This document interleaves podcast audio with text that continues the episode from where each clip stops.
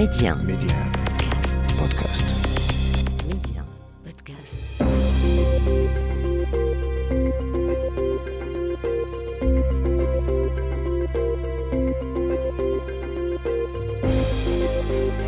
L'Afrique doit faire confiance à l'Afrique et le développement du continent passe par les Africains eux-mêmes avant tout.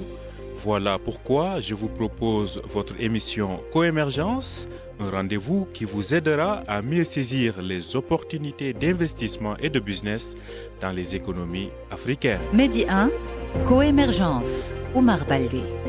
Bienvenue dans ce nouveau numéro de Coémergence. Dans cette émission, nous parlerons de la sélection de l'Institut Pasteur de Casablanca parmi les centres d'excellence africains pour la vaccination contre le Covid-19. Sur le continent, la réussite de la campagne de vaccination du Maroc est citée en exemple. Alors que la COP26 se poursuit à Glasgow en Écosse, les industriels africains du secteur des hydrocarbures appellent à l'inclusion des compagnies africaines dans l'exploration et l'exploitation du pétrole et du gaz sur le continent. Les acteurs africains ont-elles leur place dans ce secteur si capitalistique? Élément de réponse dans votre rubrique Zoom Express. Makan Doukouré, président de l'Association des lauréats étrangers du Maroc, est notre invité.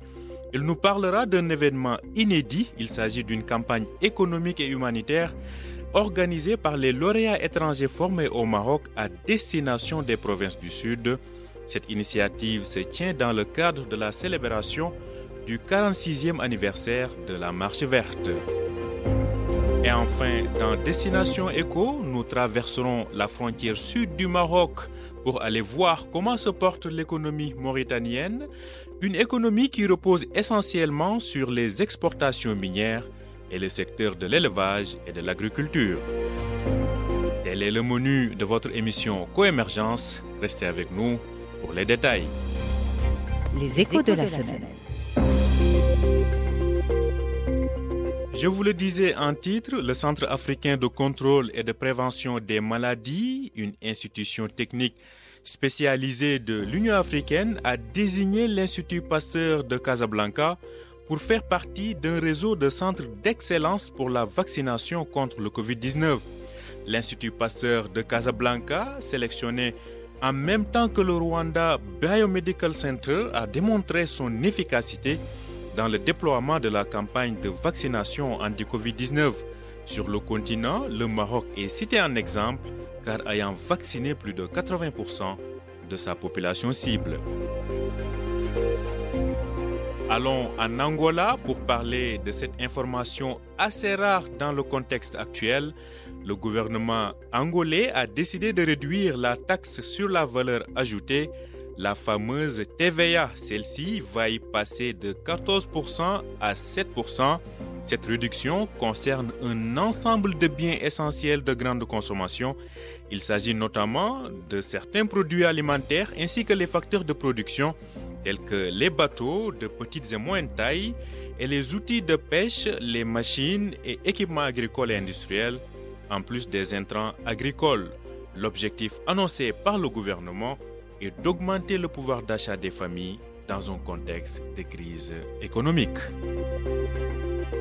Et puis cette mise en garde de l'administration américaine, l'Éthiopie, le Mali et la Guinée risquent de perdre les avantages que leur accorde l'AGOA. L'AGOA, c'est cet accord commercial qui exonère de taxes certains produits africains exportés vers les États-Unis. Le président Joe Biden, qui a brandi cette menace, justifie sa décision par la situation politique actuelle dans ces trois pays. Addis Abeba, Bamako et Conakry ont jusqu'à janvier prochain pour arranger leur situation interne au risque de se voir suspendus de l'AGOA. Zoom Express. Notre Zoom Express de la semaine s'intéresse au secteur des hydrocarbures en Afrique. Le sous-sol africain est riche en ressources énergétiques, mais rares sont les compagnies africaines impliquées dans leur exploration et leur exploitation, ce qui révolte l'Association africaine des sociétés spécialisées dans ce secteur. Comment se porte l'exploration pétrolière en Afrique? Écoutons à ce propos Paul-Francis Nathanaël Tonier, il est juriste conseil, expert en droit des ressources naturelles. Vous savez, la crise de 2014 et partant celle liée à la pandémie du Covid-19 ont eu euh, une influence négative sur les cours du pétrole, ayant pour corollaire euh, la baisse des budgets d'exploration des majors qui peuplent le continent, les dépôts de bilan ou rachats des sociétés affaiblis. Et finalement, l'entrée en scène des juniors étatiques tels que Qatar Petroleum aux côtés des majors sur des puits parmi les plus prévisionnels. 2021 a été un nouveau point de départ pour, les, pour le secteur des hydrocarbures, malgré la mauvaise passe de 2020 avec la dégringolade de, la demande et la morosité des cours.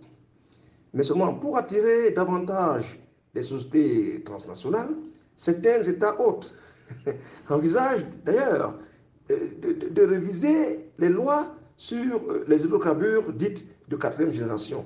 Mais le tout n'est pas de, de, les réviser. Il faut surtout les respecter, les mettre en pratique et faire preuve d'une bonne gouvernance extractive. Les acteurs africains entendent se positionner et tirer leur épingle du jeu dans ce secteur très capitalistique et lourd en investissement. En ont-ils les moyens face aux majors Écoutons à nouveau les explications de Paul-Francis Nathanaël Tournier. Naturellement, à côté des majors qui monopolisent quasiment tout, nous avons des États eux-mêmes qui peuvent intervenir, qui interviennent directement par le biais du, gouvernement ou par euh, le ministre de tutelle dans la signature des conventions pétrolières avec euh, les, co-contractants. Nous avons aussi des, exploitants étatiques euh, euh, locaux, autrement appelés les compagnies nationales, la capitale publique ou les juniors, qui essayent tant bien que mal de gérer euh, la production pétrolière et défendre les intérêts nationaux. Mais à vrai dire, pour financer leurs projets, ces compagnies sont largement dépendantes des financements extérieurs, FMI, Banque mondiale et j'en passe. D'ailleurs, elle se heurte à la chute des matières premières. Je peux citer quelques-unes d'elles. L'Algérienne Sonatrach, l'Angolaise Sonangol et la, la Nigerian National Petroleum Corporation. Mais ces sociétés sont très loin du standard euh, des compagnies pétrolières euh, telles que le brésilien Petrobras ou du norvégien Statoil. Nous avons enfin les sociétés indépendantes qui, par leur euh, petite taille, euh, euh, se contentent des opportunités qui n'intéressent plus ou qui n'intéressent pas les, majors et les juniors. Au-delà des majors étrangers, plusieurs voix, à l'instar de celle du président sénégalais Macky Sall, appellent à adopter un code minier continental afin de prévenir la concurrence entre pays africains.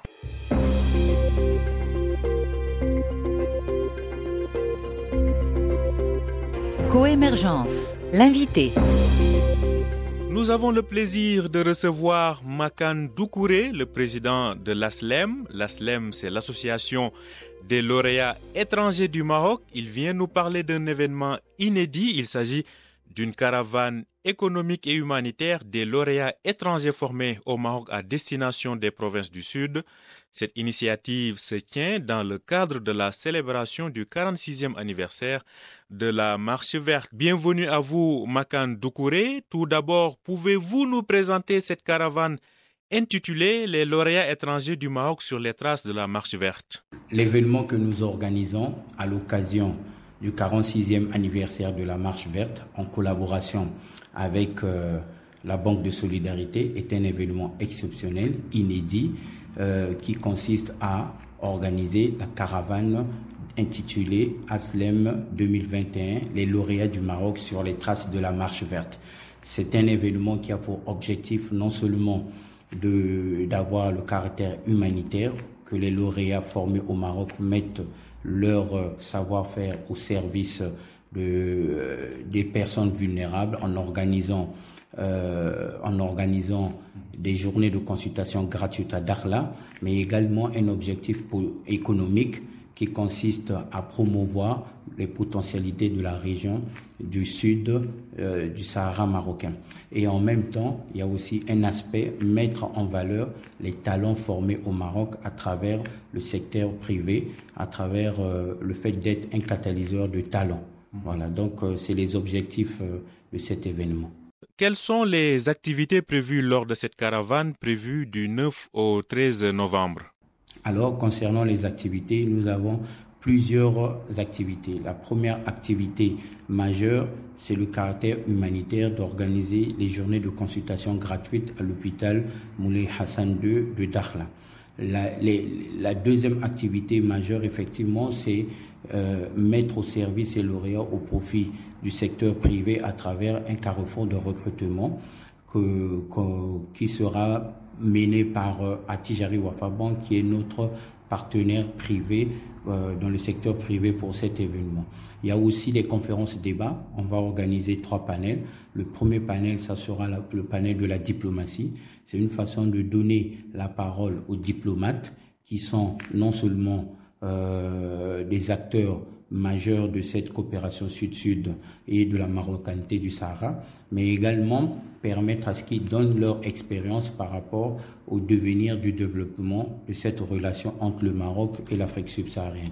Il y a aussi, euh, on, va organiser en partenariat avec la Chambre africaine de commerce et euh, de services de Dakhla, un forum qui va réunir également ces, ces lauréats entrepreneurs pour permettre à ce que la vision de Sa Majesté le roi Mohamed VI, qu'Allah wa ta'ala la cite, cette vision royale qui consiste à faire de Dakhla un hub de cette euh, Afrique de demain, euh, c'est le, le moyen par lequel nous allons discuter de toutes ces potentialités de cette région. Alors, dans ce contexte, quel est le plus ou la valeur ajoutée que cet événement peut apporter aux relations économiques entre le Maroc et ses voisins africains? Les, relations de plus euh, entre le Maroc euh, et l'Afrique subsaharienne, c'est, il faut voir le Maroc est dans un processus de mise en place du nouveau modèle de développement.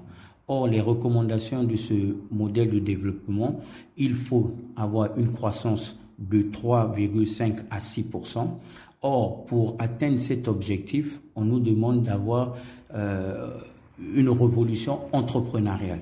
Cette révolution entrepreneuriale permettra d'avoir une croissance inclusive, mais également créer des emplois, mais surtout euh, mettons en exergue les régions. Or, pour atteindre cet objectif, les lauréats qui ont été formés au Maroc sont capables également de contribuer sur, pour avoir cet objectif. La contribution, c'est quoi? Comme vous le savez, l'Afrique est jeune mais talentueuse.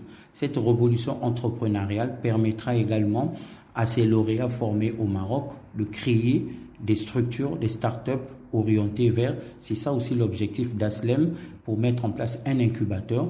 Ça va permettre d'aller dans le fintech et surtout de créer des, des, procédés permettant à ce que cette relation entre le Maroc et l'Afrique soit une réalité économique, surtout avec euh, la ZLECAF de demain.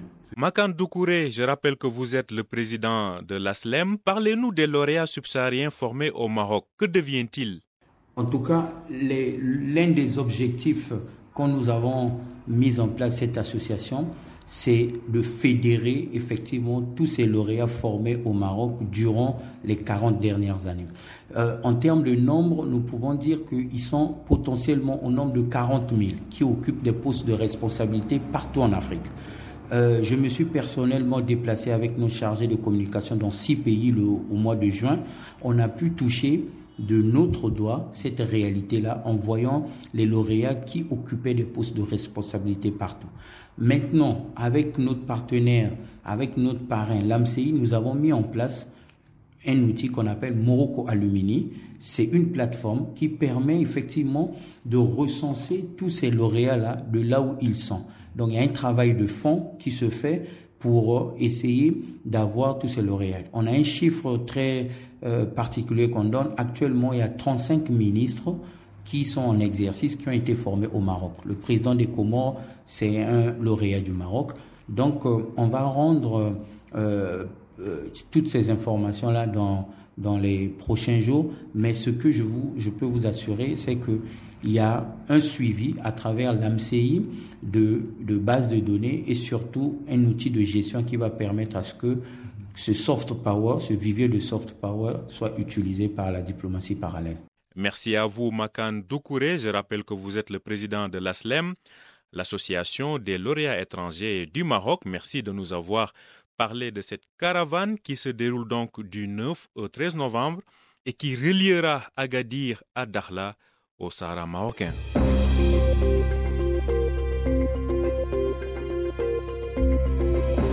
Destination Éco. Et de Dakhla, nous empruntons la route qui mène directement à la frontière pour entrer en Mauritanie. Comment se porte l'économie mauritanienne dans ce contexte de Covid-19? Faisons le point avec Jedna Deida. Jedna Deida est journaliste mauritanien et directeur de publication du site d'information MoriWeb. Il nous parle depuis Nouakchott, la capitale de la Mauritanie. La situation économique actuelle de la Mauritanie est inespérée. Pourquoi inespérée? Tout simplement parce que, sans leur jeter des fleurs, les nouvelles autorités politiques ici de la dernière présidentielle ont hérité d'un pays dont l'économie était déjà en ruine et endetté jusqu'au cou. Ajoutez-y l'impact de la pandémie la défiance sur la scène politique sur la scène nationale et les soubresauts à l'échelle du Sahel et vous aviez tous les ingrédients de menaces sérieuses de stabilité. Mais grâce à Dieu, à la volonté politique des nouvelles autorités, au soutien des partenaires au développement, mais aussi au stoïcisme des Mauritaniens, l'espoir est désormais permis. Il est permis avec une reprise, même si c'est encore en dents de scie, du secteur productif et partant des projections de croissance économique positive et surtout distributive. Espérons donc que la tendance se poursuive de manière encore soutenue pour les prochains exercices avec la consolidation euh, et un développement euh, équitable et partagé entre tous les Mauritaniens, Inch'Allah. Mais il faut rendre à César ce qui lui appartient. Si l'économie mauritanienne se porte mieux aujourd'hui, c'est surtout grâce à la résilience des secteurs miniers. En effet, euh, c'est grâce à la bonne tenue de ces industries extractives que le pays a pu amortir le choc, ce choc mondial, qui, qui, qui, ce choc sanitaire mondial. La hausse de production et des prix dans les secteurs miniers, à l'échelle internationale évidemment, comme l'or et le fer, dont le pays est producteur, ont en effet permis d'amortir la pression sur l'économie et pallier même à la mauvaise production du secteur des pêches ces dernières années. Après une croissance négative en 2020, en raison notamment du Covid, l'économie mauritanienne espère redémarrer en 2021 en misant surtout sur certains secteurs stratégiques, des secteurs que nous présente Jedna Deida, le directeur de publication du site d'information MoriWeb.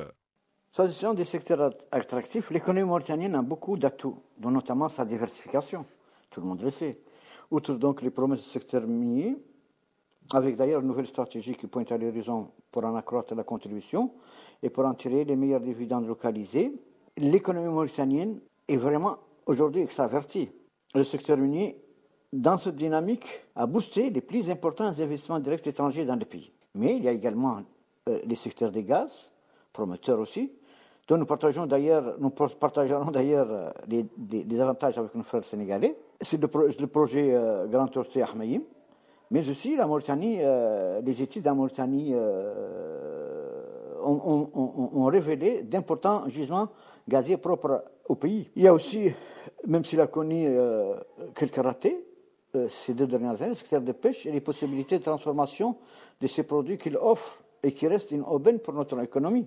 À ces secteurs, bien sûr, attractifs, il faut aussi euh, parler de l'environnement en général et de la bonne gouvernance que le pays veut imprimer à ses relations économiques et commerciales. Tout évidemment n'est pas rose, mais le pays, euh, disons-le, revient de loin. Et donc l'espoir, je le répète encore, l'espoir est permis de voir le pays engranger beaucoup d'avantages de la bonne gestion euh, intelligible et intelligente de ces, de ces ressources naturelles. Merci à vous, Jedna Deida. Je rappelle que vous êtes le directeur de publication du site d'information mauritanien MoriWeb.